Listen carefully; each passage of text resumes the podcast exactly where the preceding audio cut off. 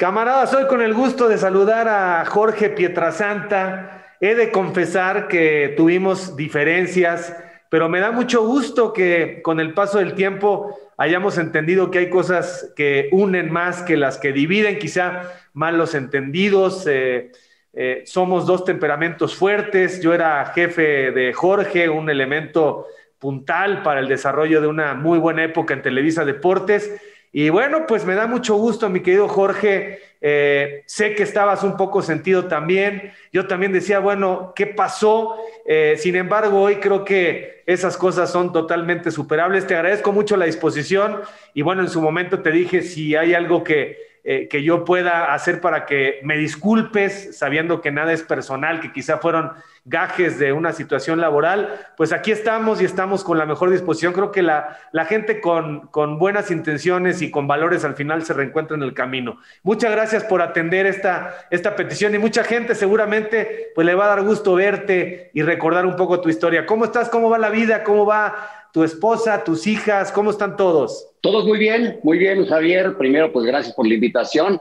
Las diferencias me parece que, que mucha gente las, las notó y las, las siguen notando, pero pues siempre hay que dar una vuelta a la página e ir para adelante. Ya estaremos igual en esta plática recordando algunas cositas, pero todo bien, afortunadamente, con la familia, las hijas, ya sabes, la universidad, acabando la universidad y todos, todos felices y contentos y con el, con el gusto de platicar y de recordar algunas cosas eh, bonitas, importantes, interesantes que hemos tenido la oportunidad de vivir, Javier, y, sí reiterar que las diferencias existen y han existido, pero no por eso eh, vamos a, dejarlo ahí, a frenarnos y a seguir adelante, como lo platicábamos tú y yo personalmente el día de Navidad, Javier. Claro que sí, donde obviamente eh, la fecha, la fecha nos inspiró para decir, yo entiendo, entiendo ¿no? Que de pronto la frescura de las cosas haga que, que la gente se, se, atore, pero con el paso del tiempo creo que, repito, hay, hay,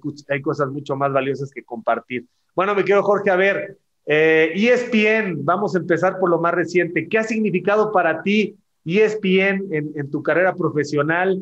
Cuando estamos en el Rubicon de la vida, estamos a la mitad, cuando volteas para atrás y ves eh, el desarrollo en Televisa y hoy te detienes en esa mesa de picante, en esas narraciones, en esos programas. ¿Cómo te sientes? Muy bien, muy bien. Afortunadamente fueron eh, pues muchos años, Javier, un poquito menos que, que tú me parece estar en Televisa. En mi caso fueron 26. Entonces llegó el momento en que ya daban eh, ganas de tomar otros aires, ¿no? De tomar otros, otros retos, de salir de un área de confort que finalmente fueron, fueron muchos años. La primera ocasión eh, se me presentó por ahí del Mundial de, Brasil, no hubo la oportunidad plenamente, la empresa me ofrecía ir a vivir a Bristol y pues no acordamos con mi familia, eh, sobre todo por el tema del frío, ¿no? Mi esposa el frío no, no le cuadra para nada y cuando, cuando uno de los jefes, Rodolfo Martínez, nos dijo, nada más tomen en cuenta una cosa, hay cinco meses de nieve.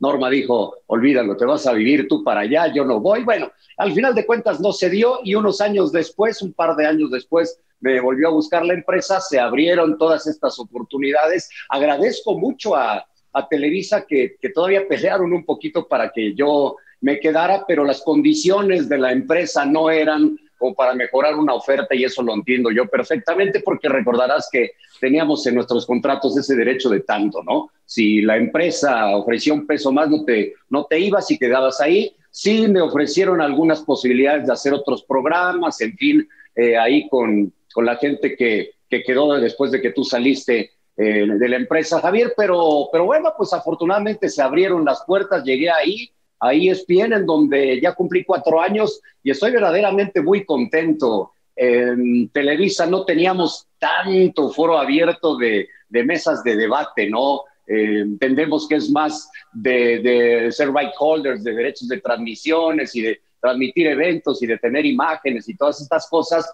que las otras empresas no tienen, pero tienen estas mesas de debate que, que hacen, yo creo, por lo menos a mí me ha sucedido así, crecer en este aspecto de manera profesional, Javier. Oye, Jorge, y nada que ver, ¿no? El estilo, o sea, eh, una empresa en donde te dan tus horarios, en donde tienes claro cómo transcurre casi casi todo el mes, todo el año, este, las condiciones del contrato, este, en Televisa, pues obviamente era mucho más eh, empírico sobre la marcha, muchos cambios, este, era otra cultura o sigue siendo otra cultura. No sé si Televisa ya cambió, pues yo salí antes que tú, pero, pero nada que ver. No, no, nada que ver.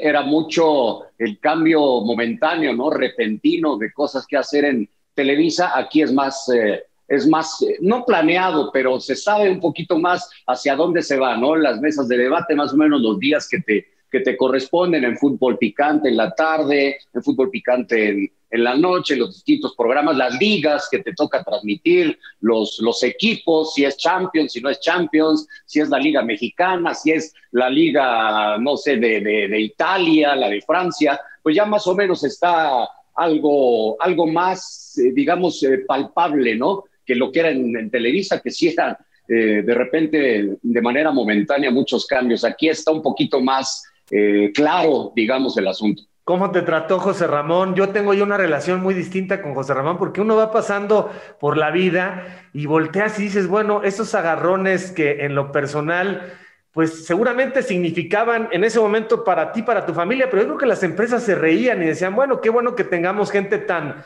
encarnizada en la primera línea de combate, pero hoy hasta tengo una buena relación ahí con, con José Ramón, con Juan Pablo. ¿Cómo te trató al principio? Eh, dicen que te va a tirar ahí un puyazo, ¿no? Porque pues es José Ramón, pero después ya este, se edita, ¿no? Uy, totalmente, totalmente. Yo no conocí ya al José Ramón que dicen que era el José Ramón de TV Azteca porque, porque aquí, bueno, será que él no es eh, jefe o que con los años ha cambiado, pero yo he encontrado una gran persona, ¿eh? José Ramón me ha ayudado lo que no tienes idea.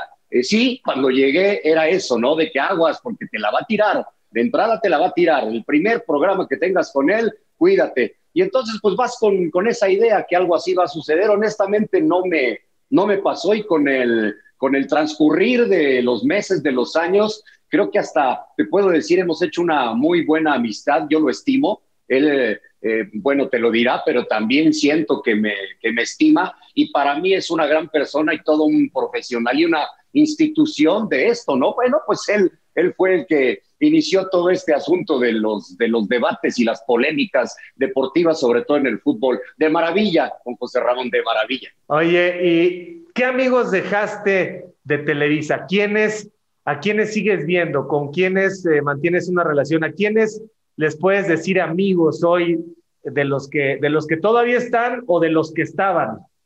Sí, varios, varios. Raúl Pérez, eh, de toda la vida, de toda la vida. Tenemos 30 años de ser amigos y nos seguimos frecuentando con las familias, con la esposa, los hijos, nos, nos seguimos viendo. Ahorita no por lo de la pandemia, pero pero hemos seguido en contacto, en comunicación. Mis compadres, el, Rudo Rivera, que es, es padrino de mi hija, la grande de Francia, y Eric Fischer, que es el padrino de mi hija, la, la chica de, de, Ale. Sobre todo es eh, eh, con ellos, con los que he mantenido más, más contacto y con el que más, más de todos es eh, sin duda Raúl Pérez. He tenido contacto eh, también con, eh, con, algunos otros, Toño de Valdés, que trabajé también en radio muchísimos años con él, con Raúl Sarmiento, que fueron también muchos años de, de viajar y que seguimos en contacto continuo. Eh, pero sobre todo son ellos y de los que llegaron también a, a ESPN, porque yo con, con Mauricio y May ya tenía una relación de amistad desde antes y ahora se ha incrementado porque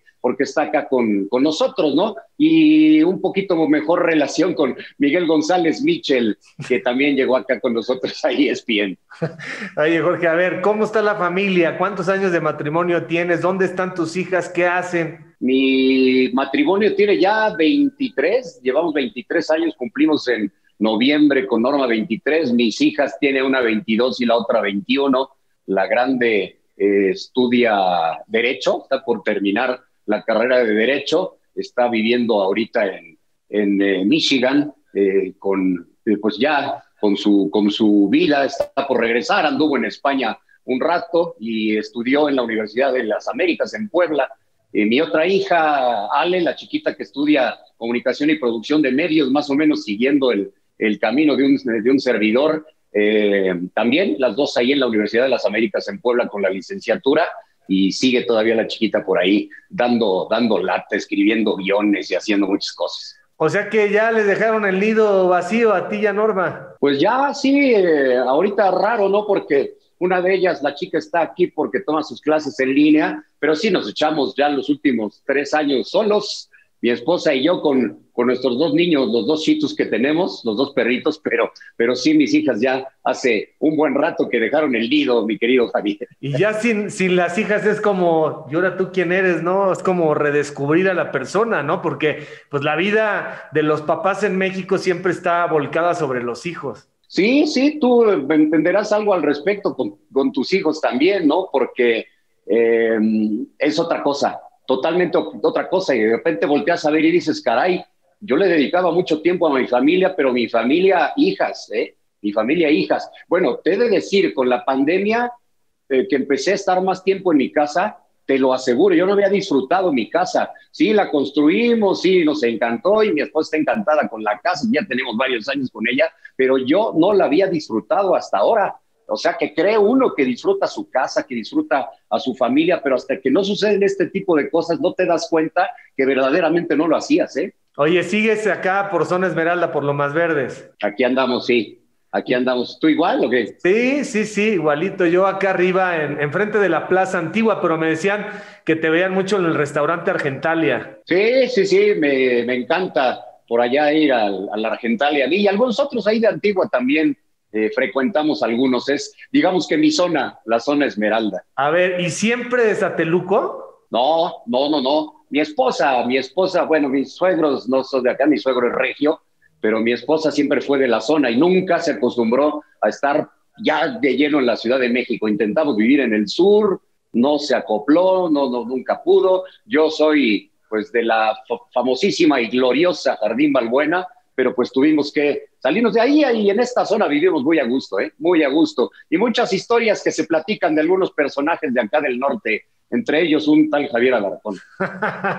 Oye, y bueno, entonces Norma no se acomodó en otro lado y pues uno es obediente, ¿no? Sí, pues casi casi de las orejas o de las patillas me trajo para acá, pero, pero sí estamos muy contentos muy contentos por acá. Bueno, ahorita te recorres el segundo piso del periférico y haces mucho menos que lo que hacías a Televisa Chapultepec cruzando San Joaquín y Polanco, ¿no? Totalmente, totalmente. Pues es que de aquí bajas Lomas Verdes, te subes al segundo piso en Lomas Verdes y bajas en San Jerónimo. Entonces ya los tres minutos más adelante está el edificio de ESPN. Entonces, verdaderamente rapidísimo. Y los horarios permiten además que no haya mucho tráfico, porque regularmente muy temprano no hay mucho que hacer en, en la empresa, ¿eh? todo parte de las, digamos, lo más temprano, 10 de la mañana, 11 de la mañana, y sobre todo hacia la noche, pues el fútbol picante va acabando a las 12 de la noche, que se hace en vivo, y luego a veces tenemos el Sport Center que termina a la una de la mañana, entonces realmente el trabajo va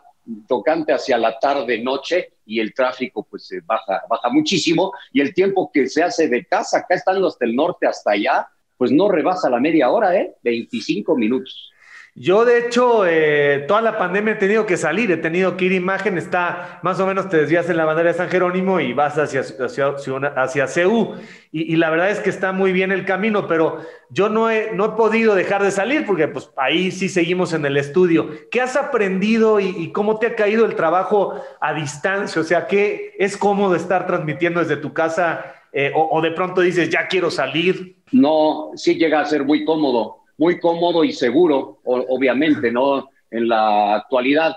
Hubo un lapso antes de que pusieran otra vez el semáforo rojo que ya habíamos regresado. Yo iba ya diario prácticamente al edificio de ESPN, em, sobre todo en los partidos, lo sigo haciendo acá de casa, pero el fútbol picante ya estábamos algunos de estudio. Regresó el semáforo rojo y hemos regresado otra vez a casa, pero sí llega a ser muy cómodo y a entender que con la tecnología, Javier, tienes la oportunidad de eh, por ejemplo, de, en un momento ahí rapidísimo, te requerimos un comentario, un editorial en Sports Center, conéctate, pum, te conectas y estás arriba de inmediato, ¿no? O una emergencia de un partido, de una transmisión de un partido de fútbol, vas, te conectas y estás de, de inmediato. Desde que empezó la pandemia hasta el día de hoy, todos los partidos, salvo el de la final de Copa, todos los partidos los hemos hecho desde casa Y la realidad es que con las plataformas de repente se sufre, pero cuando están bien, porque muchas ocasiones la gente nos reclama y no es nuestro el problema, es de las plataformas, ni siquiera del Internet, porque nos dicen, oye, ya paga tu Internet. No, son las plataformas que fallan, pero cada vez están mejor y se, se llega a transmitir muy cómodo. No, si a Fox le ha ido muy mal, en muchos partidos les ha ido durísimo en las redes sociales, no sé si es el Internet, como dices, eh, la plataforma es la que tiene que ver, pero ustedes, la verdad, honestamente, se ven como más sincronizados. O sea, ¿cómo le haces para tú en tu casa estar viendo un monitor narrando y mandarle el comentario a Paco Gabriel o a Roberto Gómez Junco sin que, sin que, sin que se encimen? Parece, parece que estarían en el mismo lugar. Sí, no tenemos delay, ¿eh? Entre nosotros existe el delay al aire. O sea, nosotros no hay, no existe un delay. Al aire sí hay como ocho segundos. Nosotros estamos transmitiendo como ocho segundos se va a ver ah, después eh, en, la televisión, pero entre nosotros al no haber delay eso permite que tengas una buena comunicación. La verdad es que en ese sentido esa plataforma es una maravilla, pero sí nos costó trabajito, costó trabajito encontrar la manera de que la plataforma no se trabara, porque los primeros juegos sí la, la sufrimos, y lo sé lo de Fox también, porque he tenido la oportunidad de platicar con algunos de ellos, algunos compañeros le han sufrido un, un poquito con, con, eso, pero bueno, pues son gajes del oficio y, y, tanto ellos como nosotros, como todos, lo hacemos con todo el corazón, que de repente no salga, de verdad que no es muchas veces por, por nosotros, ¿no? Ahora, para ti como narrador es mucho mejor el estadio, ves todo, todo el panorama, ¿no? Sí, sí, totalmente. Es una de las cosas, digamos, que se podrían extrañar de Televisa. En Televisa estás, eh, por ejemplo, en la liga, en todos los estadios. Nosotros íbamos, transmitíamos al, transmitimos al San Luis, íbamos al estadio. Es muy diferente a cuando tienes un partido de estudio, le hace Champions, Liga Portuguesa, Italiana, Francesa, las que ha eh, transmitido últimamente ESPN. Cambia por completo. No, no hay nada mejor que transmitir desde un estadio los eventos. Es lo mejor. ¿Y qué has aprendido, Jorge, de la pandemia? ¿Qué cosas nuevas has hecho? ¿Has tenido que, ocupar el tiempo en otras cosas, estirar tu día? Eh, ¿Cómo te has adaptado a esto que, nos ha sorprendido a todos y nos va a cambiar para siempre? Sí, nos va a cambiar para siempre, pero nos da nuevas oportunidades. Todo cuando lo vemos del, del lado amable, nos da oportunidades. Y en este caso, bueno, estoy yo aquí ahorita contigo en tu canal. Yo tengo también mi, mi canal en el que meto yo más bien tips, ¿no? Tips de, cositas que va uno viviendo en la, en la chamba y ha funcionado, a la gente le gusta. Tengo mi podcast también eh, em, en el que pues trato los, los temas deportivos más, más importantes y, de ahí eso ha servido también a, a mi hija, que es la que produce todo eso, para irse adentrando un poquito cada vez más en el, en el medio. Entonces, son las oportunidades que nos da. Además, eh, la, eh, la misma vida nos está llevando a trasladarnos de la televisión en la que vivimos mucho tiempo, Javier, a, a, esta, a estas plataformas, a estas áreas nuevas de, de oportunidad que si no las tomamos, nos vamos a quedar en el pasado. Yo creo que es el momento, y la vida nos lo puso así, es el momento importante de darte cuenta de que tienes que empezar a brincar de allá para acá. Sobre todo para ya viejos payasos como tú y como yo, cómo se burlan nuestros hijos. De pronto estás aquí, a ver, ven a picarle esto porque no sé qué, y llegan y en dos patadas te arreglan, te arreglan el mundo, pero sí es cierto que tenemos que adaptarnos. Y otra cosa que te iba a preguntar, eh, ejercicio, ¿dónde estás haciendo ejercicio? ¿Ahí en tu casa? ¿Cambiaste, tus rutinas? Sí, sí, definitivamente. Ya desde la pandemia ya no regresé yo al gimnasio. De hecho, aquí en la casa tenemos un, pequeño gimnasio en donde le, metemos yo todos los días, aunque de repente la panza no baja, pero hay que estarle eh, intentando meterle con, con, todo, sí, todos los días. Eso es primordial, ¿no? Por lo menos en mi, en mi vida, sabes perfecto que que desde chiquito jugué a fútbol americano y estuve toda la vida involucrado en los deportes, no puedo dejar de, hacer ejercicio. Mi organismo está, yo creo, tan acostumbrado que no me siento bien cuando no lo hago. Te repito, aunque de repente esté medio pasado de flautas, de todas maneras parece que no, pero sí hago. Sí le meto varios kilometritos diarios. Oye, antes de que se me olvide, ¿cómo, cómo se accesa a tu canal? ¿Cuál, ¿Así pones canal de Jorge Pietrasanta? Sí, sí, sí, sí. Así, ahí está para que... ¿Y el podcast? Le, metan. Es Me Paro de Pie, Me Paro de Pie. El podcast que lo pueden encontrar casi en todas, ¿eh? pero se meten por Spotify y ahí lo encuentran y ahí están todos los, los comentarios deportivos. A ver, Jorge, vamos a recuperar un poco en el tiempo eh, tu historia familiar. Entonces, eres de la Jardín Balbuena, de donde eh, nació y surgió Hugo Sánchez, Chucho Ramírez. Eh, hace 52 años. ¿Tus papás viven? ¿Qué hacía tu papá para mantenerlos? ¿Cuántos hermanos? Vámonos un poco atrás, nada más medio siglo. Nada más, nada más. Hace 52 años ya, sí, de la Jardín Balbuena, exactamente ahí donde el gran macho y el gran, el gran Chucho, mi, mi papá era contador público, trabajó en el gobierno, fue eh, tuvo varios eh, cargos, varios puestos en el gobierno hasta que se trasladó a la iniciativa privada para ser director de, compras de varias empresas. Y pues ahí, de ahí salió para que nos diera a los cinco que somos hermanos de, comer y de estudiar. Eh, afortunadamente los, los cinco estamos bien, mi papá ya falleció, falleció hace ya una buena cantidad de años, hace 18, mi mamá vive, mi mamá vive y está más sana yo creo que nunca, ¿eh? No ha salido de su casa en toda la pandemia, tiene 88 años de edad, pero está, mira, cuando me doy cuenta que si dejo algún momentito de hablarle y me pone unas regañadas del tamaño del mundo, digo, está sana. Y me está regañando, está sana. Entonces, ahí, ahí está mi mamá y mis hermanos, los cuatro, tres hombres y una mujer la más chica. Eh, muy bien, yo soy el, el segundo de a bordo, tengo un hermano mayor. Oye, ¿y tu mamá vive con alguno de tus hermanos, tus hermanas? Vive, vive con mi hermana, sí. Ok, eso. Con mi hermana, la más chica. Eso es pura vida, ¿no? Pura vida, y te digo, está, está sana y está eh, lúcida al 100% y está, está feliz, afortunadamente, mi mamá. ¿Y tu mamá siempre fue ama de casa? ¿Se dedicó a cuidarlos? Sí, trabajó toda su vida hasta que se casó. Ya ella no se casó tan, tan jovencita, digo, tiene 88 años, a mí me tuvo ya los 30 y tantos años, 36, 38, no sé cuántos, entonces eh, trabajó todo, el tiempo ella hasta que se casó, era, fíjate que tenía un gran puesto en Pemex, en Petróleos Mexicanos, entonces digamos que antes de, casarse vivió muy bien su vida y decidió dedicarse al, hogar una vez ya que se casó con mi papá. Y si tu papá tenía más o menos esa edad, entonces se murió como a los 70.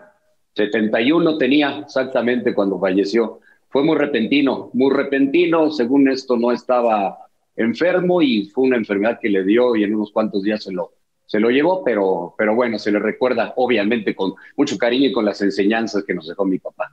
¿Qué te enseñó tu papá, Jorge? Lo que me enseñó mi papá es que no hay que rendirse, simple y sencillamente que las cosas hay que hacerlas con pasión. Eh, cuando yo jugaba americano es lo que me decía, porque calladito, calladito, mi papá no creas que es de los que se metía a querer decir que su hijo era el mejor, ni mucho menos. Se sentaba en la tribuna, en, una de las orillas, y de ahí me estaba viendo. Y yo con las enseñanzas, apasionado y al 100%. Era todo eso lo que, lo que me decía mi papá a la hora de jugar. Y me dio mucho orgullo que en su momento decía, hijo, tú eres el, el mejor de todos. Ven, afortunadamente, digo, eh, no era yo eh, un mal jugador, pero pues él lo veía con, con los ojos de papá. Pero de todas maneras, siempre me enseñó eso y cada que yo entraba a un campo de juego, desde los nueve años hasta el cuarto año de Liga Mayor que jugué, era con esa mentalidad, apasionado y al 100%. A ver, ¿y cómo se da ese primer encuentro con el fútbol americano? ¿Por qué te metes a americano y no a soccer o a básquet? No, bueno, básquet hubiera estado más cañón, porque con mi metro 71 de estatura, pues solo engordando un poco más hubiera podido ser balón. Pero yo quería jugar fútbol, yo desde chiquito le iba a las chivas, no sabía ni por qué, pero le iba a las chivas. Recuerdo que pasábamos frente a un eh, eh, kinder que tenía el logo de la América y mi papá me decía, te voy a meter ahí. Y yo lloraba, no, no, no, a mí llevaban las Chivas, pero yo no sabía, no tenía eh, el conocimiento de que Chivas estaba lejos, ¿no? Estaba en Guadalajara. Entonces ya al año, dos años, mi hermano el grande empezó a jugar americano, yo me negué. Yo dije, a mí me meten al fútbol, el americano no me gusta. Pero fue un año de estar, de, que mi mamá me llevaba todos los días a ver a mi hermano entrenar y jugar, que yo dije, qué aburrición estarlo yo esperando, pues también quiero jugar. Y entré al siguiente año ya y a partir de ahí, desde los nueve años hasta que, pues hasta que ya por Televisa no pude, porque el quinto año de Liga Mayor ya no, ya no lo pude jugar por la chamba. Oye, ¿y cuál era tu posición? Yo jugué de corredor toda la infantil, juvenil y parte de la intermedia. Y a partir del el último año de intermedia y toda la liga mayor la fue de receptor. De receptor. Tenía yo cualidades, digo, a pesar de no ser alto, sí, saltaba mucho y era ágil. Entonces, pues eso te va, porque ya para corredor, creo que sí estaba yo un poquito ligero, ya para liga mayor. Entonces decidieron eh, moverme a receptor y la verdad es que me fue bien ¿eh? a lo largo de, de tantos años. Bueno, fui coach varios años también de ligas pequeñas, eh, fui coach de, uno de mis hermanos, del más chico en, en, categoría intermedia también, y un año creo que todavía de mayor. ¿Y dónde empezaste? ¿En qué campos? Empecé en los campos de la ciudad deportiva. Había un equipo de chiquito que era el equipo Tigrillos, de, un coach muy famoso, el coach Bodega. Ese coach era famosísimo en aquellos años y ya después dejé ahí y me fui a jugar a la, a la UAM con otro coach famosísimo, el primero que hizo campeón a Pumas Oro, el coach Manuel Neri. Eh, ese fue mi entrenador durante muchos años también, hasta que pues yo decidí ya, dejar de jugar. Él, toda, todo mi, mi, trayecto por la Universidad Metropolitana fue mi coach Manuel Neri. Oye, Jorge, ¿y qué te dio el americano? O sea, ¿cuáles son las, las metáforas que más rescatas, las analogías? Eh, ¿Qué es lo que te dio como, como persona en tu formación el fútbol americano? ¿Qué aprendes? Aprendes a entregarte al 100. Yo creo que por eso mi papá le encantó que nos dedicáramos a ese deporte, porque se dio cuenta que bien organizado te, puedes entregar al, al 100 y puedes rendir eso, pero sobre todo el adquirir una disciplina. Eh, no sé qué pasaba o a qué equipos en algún momento me llevaron al fútbol, que no sentía mi papá que hubiera la disciplina como para que, que, su hijo o sus hijos estuvieran en ese deporte, cosa que sí sucedió en el americano y hasta el día de hoy te puedo decir que eso me sirvió muchísimo, ¿eh? El vivir con, con la disciplina. además, yo era un, un, tipo, un joven, un niño que cuando jugaba no iba, uh, no acostumbraba ir a fiestas, no tomaba, ahora me encanta el vinito, ¿no? Pero, y lo sabes bien, pero pero ¿sabes qué? No, no tomaba, no iba a fiestas, era disciplinado al 100%. En mi cabeza no existía otra cosa que la escuela, el trabajo en su momento y el fútbol americano. Entonces, con esa disciplina yo me quedo de este deporte. ¿eh? Dicen que es peligroso jugarlo. Yo te digo, yo, yo tuve dos hijas, y, eh, han jugado al fútbol en algún momento el americano obviamente no les interesó nunca, pero si hubiera tenido hijos, si me hubieran dicho que les gustaba el americano, los hubiera apoyado a, jugarlo a pesar de que dicen que es peligroso. Oye, y entonces eras buen estudiante, primaria excelente, secundaria. Sí, sí, me fue bien. No era yo nada matado, eso sí, matado cero. Agarrabas luego, luego. Mi, hermano el grande era muy inteligente, yo era así como que medio güey de repente, pero, pero digamos que me iba bien en la, en la escuela sin ser matado y así fue toda la, hasta que acabé la, la universidad. Realmente nunca tuve la oportunidad de, o nunca se me dio el reprobar alguna materia, el presentar algún extraordinario, nada de eso. ¿eh? Oye, ¿y era escuela pública o privada? Eh, pública la primaria y la secundaria. A partir de la prepa privada, luego regresé a la pública mis primeros años de la universidad hasta el tercer semestre y luego lo terminé en la, en la Ibero, en la carrera de comunicación. Oye, ¿y qué tipo de niño eras socialmente? ¿Eras de los, de los líderes, de los que jugaba todo, eh, más bien introspectivo, muy solitario? ¿Cómo te defines? No, sabes que yo creo que era, era más un niño apapachador. Antes no sabíamos del bullying, ¿no? Pero se hacía, se hacía. Y a mí me podía mucho que le hicieran bullying a, a mis compañeros. Entonces yo era de los que en lo que los estaban molestando, me aguantaba que se fuera el otro güey y yo me acercaba y decía, no le hagas caso, hombre, tú te, te, dices estas cosas porque estás grandote, pero, o sea, yo, yo siempre estaba de, apoyador y de, y de consolador de, de, mis compañeros. Fui, fui un poquito más eso, ¿eh? Más como sentimentalón, digamos. Eras conciliador, pues. Un poquito, pero cuando había que entrarle a los mandarriazos también le entraba, ¿eh? Eso sí. Eras, eras eh, de los que no se dejaban, o sea, de los que decía, no, no agresivo, pero si había que rifarse, había que poner la cara. Sí, sí, de los clásicos, si me buscas, me encuentras. Si no, no hay bronca, no hay problema. Y así fue, sí, desde, desde chavito me llegué a echar dos, tres bronquitas, pues yo creo que eh, si no todos, la gran mayoría nos pasó, eh, pero, pero no era yo buscador de pleitos, definitivamente. Oye, Jorge, ¿y en tu casa qué estaba prohibido? O sea, ¿qué eran las cosas que tus papás no permitían dentro de la educación para que aprendieras lo que eran libertades y responsabilidades? ¿Qué, qué, qué hacía que volara la chancla sobre tu cabeza de tu jefa? Pues de, de mi mamá, sí, porque mi papá nunca me pegó.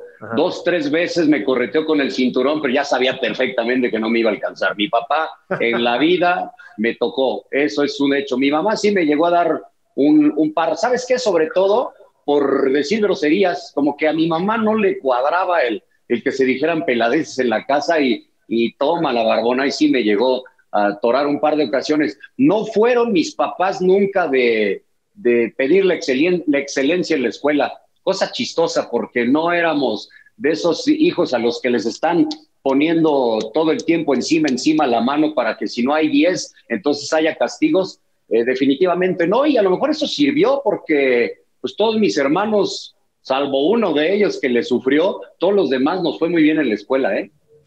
Oye, Jorge, a ver, hay, hay varios capítulos ahí inconclusos. Ya me dijiste por qué no le ibas a la América, pero ¿cuándo empiezas a darte cuenta que le vas a Chivas y por qué? No, no recuerdo. Yo por eso digo que desde antes de, de nacer, yo me imagino que los, sí, yo me imagino que los colores, en algún momento vi los colores o dijeron en la tele que era de puros mexicanos. Me imagino que habrá sido por ahí, ¿eh? Porque mi papá era necaxista, mi hermano el grande que era más de americano, pero le iba a Cruz Azul. O sea, no había manera de decir, pues este, ¿por qué le va a las chivas? Pero de siempre, de toda la vida, desde que me acuerdo, soy chiva rayada. Bueno, al grado de que mis otros eh, dos, uno, uno le vale el fútbol, pero mis otros dos hermanos, mi hermana y otro de mis hermanos son chivas también a morir. Y hoy eres más recalcitrante que nunca. ¿Por qué, ya, ya con uso de conciencia, por qué afirmaste tu cariño por el Guadalajara, tu pasión por Chivas? Eh, pues como que vas, eh, estás en el medio y lo vas incrementando, me parece, ¿no? En la medida que la gente te va, también te va diciendo, al grado de que ahora bueno, no hay, hay gente que no me baja de, porrista del Guadalajara, aunque no sea así. O sea, como dicen, crea fama y échate a dormir. ¿Cuánto tiempo, Javier, en Televisa, cuánto trabajo le costó a Televisa quitarse el estigma del americanismo? Y me refiero a Televisa Deportes, le costó muchísimo. Y aunque ya no fuera así, porque tú y yo lo vivimos fueron muchos años, la gente lo seguía diciendo. Y aquí yo creo que es un poco eso, ¿no? Y, y como, como están las mesas de debate y se debate mucho porque Sabemos perfectamente que en los programas de televisión pues se tiene que hablar de América, del Guadalajara, del Cruz Azul, de los Pumas, últimamente obviamente del campeón León, de Tigres o de Rayados, pero pues es lo que vende. Y siendo lo que vende, continuamente en los programas estás hablando o debatiendo de esos equipos y por eso te ponen todavía más el sello. ¿Por qué no narras americano? Eso sí, qué buena pregunta, ¿eh? Yo llegué, yo llegué a Televisa con el convencimiento firme de ser narrador de americano. Yo, eh, y, me va a decir Toño de Valdés a este gacho. Yo de, yo, de, yo de niño me sentaba a ver a Toño los partidos y era mi ídolo, se lo he dicho muchas veces. Toño de Valdés, eh, Pepe Segarra, bueno, Enrique Bura, que no es, no es eh, tan mayor, Toño tampoco, pero empezó muy, chavito, el ruquito es Pepe, pero yo los veía a ellos y, yo tenía la firme convicción de dedicarme a narrar americano lo hice en algún momento en cablevisión, lo hice en radio, pero luego me mandaban llamar y me decían, oye, güey, es que sabes qué, usas muchos tecnicismos, no se te entiende. Igual y sí tenían razón, ¿eh? Porque, porque bueno, jugando tantos años, siendo coach durante otros 10 años, pues se te pegan esas cosas, ¿no? Que a ti se te hacen lógicas, pero que para que el público te las entienda, pues no, no, no te iba a funcionar, no iba a resultar. Y creo que ahí fue en donde se quedó trunca mi carrera de, comentarista y narrador de fútbol americano. Todos, todos empezamos, mi querido George, viendo a Toño de Valdés, hasta Chabelo veía la NFL narrada. Chabelo de Chavito con su paletita veía a Toño, si ya me dijeron. Oye, a ver, y tu primer contacto con los medios de comunicación, o sea, de niño, de joven, ¿cuándo te das cuenta que quieres estar eh, en la comunicación deportiva? Desde niño, desde niño. Yo era de los locos que me sabía todas las alineaciones de todos los partidos y de todos los deportes y y yo eh, jugaba narrando y estudié comunicación porque quería ser eh, narrador, te digo, de americano, pero quería ser narrador. Curiosamente empecé en el box y luego me pasaron al fútbol, pero siempre pensé en eso. Y un día me dice mi hermano, oye, escuché una convocatoria de una escuela de Raúl del Campo que, que van a mm, aceptar gente que quiera ser cronista. Oh, pues ni tarde ni perezoso fui. Fui con don Raúl del Campo y he de decirte que no me quedé, me mandó a volar. Me dijo, no sirves para esto, adiós. Y soy tan necio, te digo que mi papá me enseñó eso, que al día siguiente regresé y le dije, no, don Raúl, hágame otra vez la prueba o téngame aquí unos días y si no sirvo yo solito me voy a ir. Y a partir de ahí me dijo, órale pues va. Ya ves cómo era don Raúl del Campo, era bravo, era, era bravo. Y a partir de ahí me, me quedé y fui de los primeros que, que mandó cuando se acabó el curso y llegando cuando nos mandó le echamos un volado porque nos querían nada más a dos, llegamos cinco, y con ese disparejo que echamos nos quedamos Lalo Varela, que ahora trabaja en ESPN en Bristol, y yo, a partir de ese momento nos quedamos en Televisa y hasta el día de hoy. Y llegaste a Televisa y ¿quién es tu primer contacto? ¿Quién es tu primer jefe? Los primeros, eh, empecé en el un programa de radio que tenía Antonio de Valdés y Roberto Sosa. Eh, de hecho, Roberto es el que nos recibe y Toño andaba en otra cosa y luego llegó, y Roberto es el que nos dice, nos trajeron, eh, nos mandaron a cinco, yo necesito a dos, pónganse ustedes de acuerdo. Fueron los dos primeros con los que contacté, luego ya empecé también con Toño en, su programa de radio de, Grupo Asir ahí como reportero. Empezamos el, día, el, mismo día los dos, Lalo Varela y yo, en Televisa, con Toño en el radio y en el periódico La Afición. Los tres, las tres chambas, Lalo Varela y yo, empezamos el mismo día. 1900. 1990. Y luego de ahí eh, das un paso a Cablevisión, ¿no es cierto? Sí, yo ya hacía eventos en Televisa, hacía el box para Galavisión, hacía algunos partidos de radio del fútbol, pero en la cancha y muy poquitos, pero sobre todo era el box y el americano para radio. Cuando se abre este cable deporte por ahí del 92, es que empezamos a hacer ya más más eventos en ese canal, eh, que tenía como su programa estelar, ¿te acuerdas? El controvertido. Ajá. Con Raúl, Juan Dosal y Codesal, ¿no? Exactamente, sí. Ok.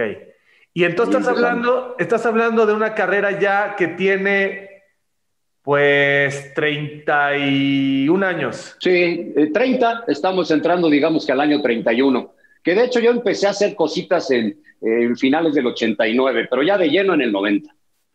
¿Y cuál ha sido tu mejor evento? ¿En qué momento, en qué etapa crees que hiciste una mejor chamba eh, en el tiempo, sin tomar en cuenta ESPN? ¿Qué recuerdas, qué evento recuerdas con, con mayor nostalgia y, profundamente? Ah, tuve la, la, oportunidad, a pesar de las diferencias, Javier, tuve la oportunidad de hacer varios. Em, la final de la Copa del Mundo de Sudáfrica, que la hicimos juntos. Así es. El perro, tú y yo la, la hicimos, el título de España porque esa, Copa del Mundo, empecé yo con el juego inaugural, me tocó narrar la selección, toda, toda esa Copa del Mundo, entonces esa la recuerdo con, con mucho cariño y definitivamente las medallas eh, olímpicas que me tocaron, las de Taekwondo, la de Soraya, pero sobre todo la, la de fútbol, la de Londres en 2012, en la eh, transmisión en la que tú también estuviste, ¿no? Son, son de esas, yo creo, Javier, que no se nos van a olvidar nunca. Sí, fíjate qué momentos viviste. Soraya con Pepe Segarra, ¿verdad? Con Pepillo, sí. O sea, la, la medalla de Soraya, lo, la medalla de oro de los Juegos Olímpicos del fútbol y la final de Sudáfrica 2010 son momentos irrepetibles para ti. Sí, y las medallas de Taekwondo también, las de Memo Pérez y de María del Rosario de Oro, porque curiosamente desde Los Ángeles 84, en paz descanse ya Ernesto Canto, que se habían ganado medallas de oro, de ahí para acá, las únicas de oro que se han ganado, me ha tocado narrarlas. Soraya, Taekwondo y el fútbol. Entonces, eso sí es, son recuerdos pues para toda la vida. Ahora que recordabas los mundiales, fue en 1998 donde nos pusimos una muy buena guarapeta, eh, ¿verdad? ¿En, qué ciudad era, te acuerdas? Si mal no recuerdo, soy medio despistado, despistado para eso, porque creo que era, creo que era Toulouse creo que era Toulouse. Y ahí estaba el señor Sarmiento también, ¿verdad? Ahí estaba Sarmiento, ahí estaba Sarmiento. Me acuerdo porque esa ciudad es donde nació Gardel, nos fuimos a conocer el lugar en donde nació Gardel y Sarmiento aventaba piedritas ¿no? a, la, a la ventana, sal Gardel, sal Gardel. Pero no fue, no fue, en París fue cuando Paquito Reyes confundió el, el este, el, el, el, el Chivas Regal con el Black Label, ¿no? No, el Chivas Regal con el Old Spice. Exacto, exacto. Pero esa que tú que dices, creo que fue de Toulouse. No sé si te acuerdas que te, que te dejamos como momia, te envolvimos con el, con el este, papel de baño. No, echamos lucha grecorromana ahí. Este... Rompimos la cama. Sí, eh, pero la gente va a pensar mal, mi George, o sea... No, no, no, de lucha, de lucha grecorromana. Y no me ganaste una. No, ¿eh? no, no, me ganaste una. no, no, me sometiste. Yo era, tú siempre has tenido, has estado, has estado fuerte. Yo en ese momento era un, un, este, un flaco todo fofo y ahí George, este, George Pietrasanta nos sometió, como, si fuera UFC, ahora cómo se dice sometimiento, ¿no? Es, es el término que se utiliza, ¿no? Así fue. Pues mil anécdotas, mi querido George. A ver, eh, ¿a quién pasa el tiempo y quién es tu modelo de, de narrador? O sea, ¿quién sigue siendo tu ídolo, eh, a quien admirabas de niño que ya no esté? ¿Y quién es para ti el comentarista que reúne las cosas que más te gustan? Eh, soy muy diferente, pero Toño, Toño de Valdés. Eh, y fíjate, curiosamente no es alguien de, fútbol que los admiro a todos y les he aprendido a todos. El perro Bermúdez es un, ha sido un gran amigo y un gran maestro para mí, pero, pero de lo que yo recuerdo y hasta el día de hoy siempre ha sido eh, Toño de Valdés. Y te digo, somos de verdad muy, muy diferentes, porque él, él apela a, su gran conocimiento del deporte, al gran carisma que tiene, al gran arrastre que tiene con, toda la, gente, y de ahí se me hace que es el comentarista más exitoso de la actualidad, muy distinto a, otros que, que son un gran ejemplo, como el mismo eh, José Ramón que platicábamos hace rato, un gran analista como Roberto Gómez Junco narrador extraordinario, te digo, el, el perro, eh, Cristian Martinoli, Raúl Pérez, grandes narradores, pero me quedo con Toño, definitivamente. Y de los inmortales que, que obviamente ya no viven, ¿con quién pudiste trabajar que te dejó más huella? Yo pienso que con Ángel Fernández, mi querido, mi querido Ángel Fernández. Es que sabes, Javier, que nosotros somos privilegiados, ¿no? Que tuvimos la oportunidad de trabajar con casi todos estos grandes maestros, Sonia Larcón, don Fernando Marcos, don Antonio Andere, el Doc Morales que se nos acaba de, ir. Eh, tuvimos grandes maestros, pero yo me quedo con Ángel. Aquel Mundial del 98, cómo lo disfrutamos con Ángel Fernández y cómo le aprendimos, ¿eh? El mago Septién también, ¿no? Tuvimos el gran mago, el gran mago, porque con él te ponías con Sansón a las patadas hablando de béisbol. Eh, yo medio le sé al béisbol, no soy ningún experto y en algunos programas de radio me tocaba con él y me ponía, pero a, a sufrir, sudaba yo y sudaba cada pregunta que me hacía el gran mago. ¿Qué te falta, Jorge Pietrasanta? ¿Qué te falta en los medios de comunicación? ¿Qué sueñas? ¿Sueñas con, con un documental, producirlo, con un libro? Eh, ahora estás forjando tus propias eh, plataformas pero ¿qué tienes en, la cabeza que dices, me falta esto y lo estoy, lo estoy trabajando o simplemente dejas, dejas que, que fluye el día a día y disfrutar cada momento? ¿Dónde estás en este momento? Eh, primero entregar al 100% y, y, ser altamente competitivo, por lo menos es lo que procuro día con día. Yo no, yo no salgo de mi casa o me meto aquí a este lugar nada más a chambear. O sea, si no, yo siento, ¿no? Si no lo voy a hacer bien y si no en el día voy a aportar algo, entonces ya no funcionó el día. Eso es para, para digamos, la rutina. Eh, y lo demás, ya con, con, mi hija que hace cosas maravillosas de, de, producción, le estamos dando vueltas y pensando por dónde, ya estamos, digamos, afinando algunos contenidos interesantes, y sobre todo de la mano de ella y con el conocimiento que pues yo pueda haber adquirido en estos 30 años de, de carrera de hacer algo interesante, algo bien producido y algo, algo bonito, ¿no? Eh, porque el trasladarse a esas plataformas, te repito, es algo, pues ya, que, que, se va a dar en 3, 2, 1.